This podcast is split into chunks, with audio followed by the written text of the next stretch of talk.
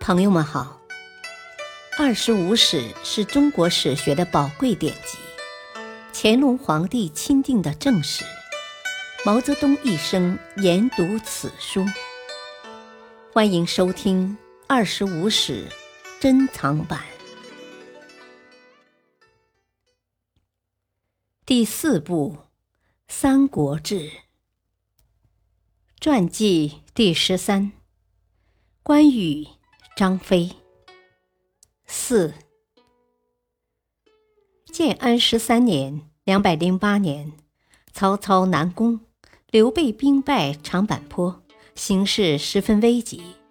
当时张飞仅带二十骑断后，曹军迫近时，张飞据水断桥，怒目横毛，大呼道：“我就是张翼德也！你们可上前与我决一死战！”曹军无一人敢上前，这才为刘备率队撤退赢得了宝贵的时间。赤壁战时，刘备派张飞带一千军队同周瑜一道攻打曹仁驻守的江陵，立功，给周瑜留下了极其深刻的印象。刘备守得荆州后，即以张飞为宜都太守、征虏将军，封新亭侯。不久，又调往距刘备治所公安最近的南郡任太守，以便随时增援。建安十六年（两百一十一年），刘备入蜀，仍留张飞镇南郡。次年，刘备开始攻打刘璋，即命张飞率军与诸葛亮一道入蜀。张飞与诸葛亮逆江而上，然后分道而进。张飞的进军路线是从巴东打到建魏，而北上逼成都。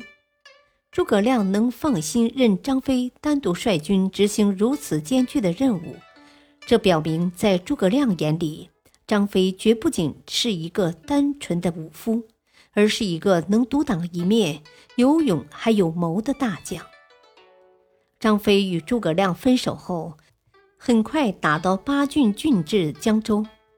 经重庆市。不久，江州城被攻破，巴郡太守严颜被俘。张飞大声问道：“我们大军来到，你凭什么不投降，还敢抵抗？”严颜答道：“是你等无礼，侵夺我益州。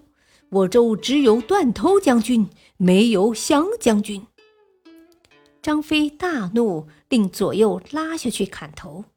严颜脸不变色地说道：“砍头便砍头，何必发怒？”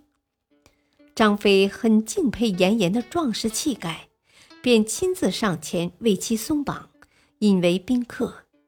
严颜见刘璋确实成不了大事，又见张飞很讲义气，便归顺了张飞。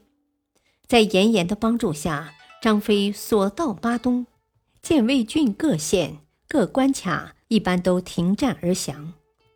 张飞沿途收编、整训降卒，降吏，队伍很快发展到数万之众，顺利的到达成都。当时怎样团结刘璋旧部，特别是能否启用当地名士，是关系到新生的刘备政权能否稳定的一个重要因素。张飞为此也很操心。甚至去做大名士刘巴的工作。他亲自到刘巴家里，刘巴不理睬他。张飞在那里睡了一晚上，刘巴仍不与他说一句话。张飞虽生气，但仍加以宽容。后来，刘巴又对诸葛亮说：“张飞是兵子，不值得共语。”刘备听说后也很生气。但刘备、张飞都以大局为重，任刘巴以显职，这充分反映了张飞爱敬君子的特点。但张飞的性格中还有不恤小人的一面，对部下常常鞭打用刑。刘备曾告诫他：“你在对部下用刑时，有的过分了，有的用错了。”又每日鞭打兵士，并让他们在你的身边，这可是取祸之迫呀。张飞仍不改。成都形势稍稍安定，刘备即任命张飞为巴西太守，镇守北大门。感谢收听，下期播讲五，敬请收听，再会。